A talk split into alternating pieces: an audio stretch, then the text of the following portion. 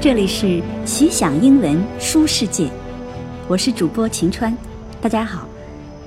在我们的节目里会深入探讨英文小说，今天介绍的《杀死一只知更鸟》（To Kill a Mockingbird） 发表于六十年代，作者 Harper Lee 凭此获得普利策奖，是美国文学中的经典，中学里的必读书。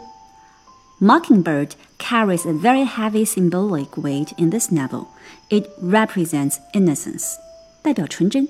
杀死一只知更鸟，即意味着纯真被邪恶扼杀。这是书里的非常沉重的一个主题。关于这部书的更多背景与内容，我们下次节目再来探讨。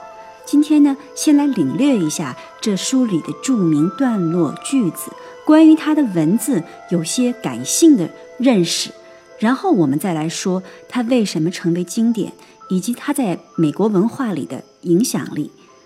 来听一下 Stella 的朗读。You never really understand a person until you consider things from his point of view, until you climb into his skin and walk around in it.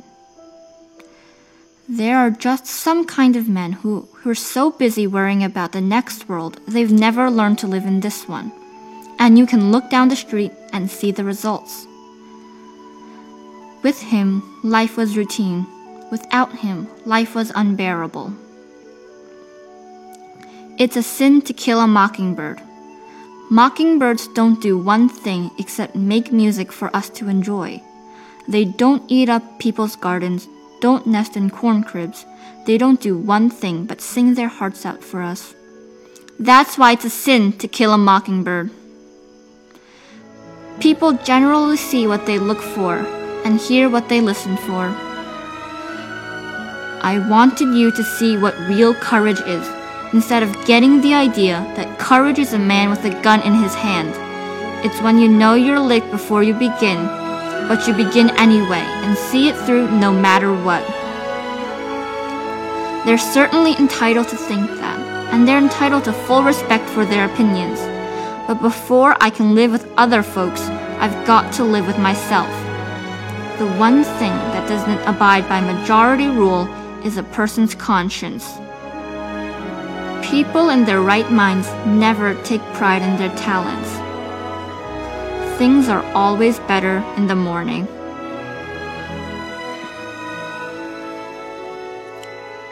谢谢 Stella 的朗读，是不是非常美的、非常有力的一些句子？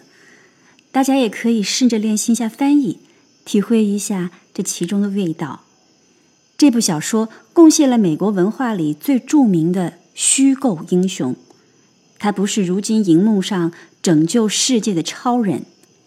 而是一个平凡的父亲，一个法庭上的律师。下次我们节目再来细说。下次见。